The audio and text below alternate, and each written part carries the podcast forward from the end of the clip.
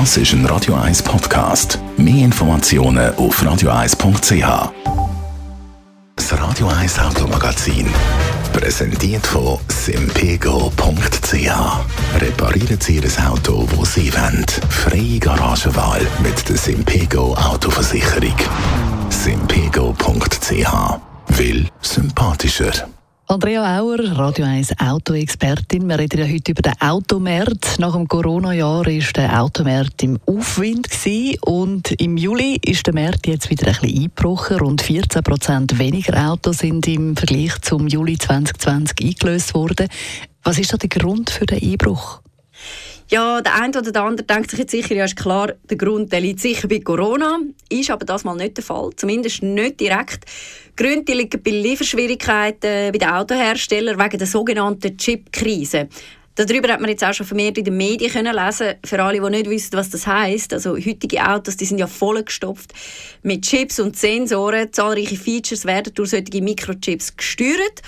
Und gerade auch bei Elektroautos hat es eine Vielzahl von solchen Chips an Bord. Und jetzt gibt es eben bei der Herstellung von diesen Halbleiterchips gibt's schon seit längerem einen Engpass. Das heißt, das Problem liegt eigentlich bei den Zulieferern der Autohersteller.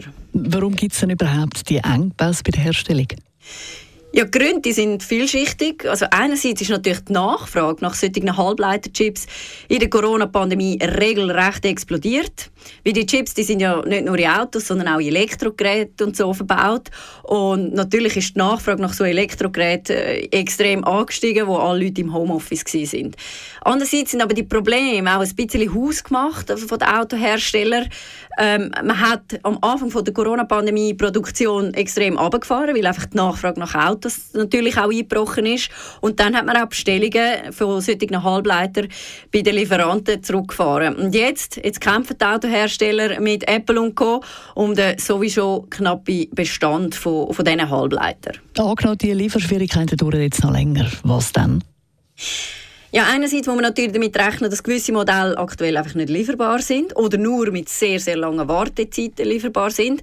Die Hersteller suchen aber natürlich nach Lösungen. Darum kann es natürlich auch sein, dass man gewisse Modelle zwar bestellen kann oder dass, man, dass gewisse Modelle auch lieferbar sind, aber nicht mit allen Funktionen, dass es vielleicht bei gewissen Modellen einfach keine Start-Stopp-Automatik gibt. Aber äh, das ist je nach Marke unterschiedlich. Also zum Beispiel kann man sagen, Toyota hat glaube weniger Mühe als gewisse amerikanische oder deutsche Hersteller. Also am besten, wenn man Interesse hat an einem neuen Auto, einfach mal äh, beim Anbieter vorbeigehen und äh, sich da erkundigen. Was sagen eigentlich Experten? Also wie lange geht das noch so weiter? Gibt es da irgendwelche Prognosen? Ja, wie lange der Halbleitermangel noch geht, das lässt sich aktuell eigentlich nur schwer einschätzen. Es gibt auch ganz viele verschiedene Meinungen.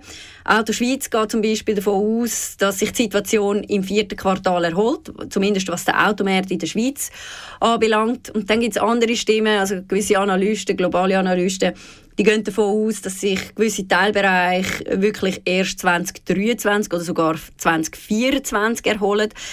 Was das jetzt wirklich auf die Autoindustrie für einen Einfluss hat oder wie lange die Autoindustrie davon noch betroffen ist, ich glaube, das wird sich in den nächsten Monaten zeigen. Danke vielmals, Andrea Auer, Radio 1 Autoexpertin. Das Radio 1 Automagazin, präsentiert von simpego.ch. Sie entscheidet, wo Sie Ihr Auto reparieren lassen. Freie Garagenwahl nach jedem Schaden. simpego.ch. Will sympathischer.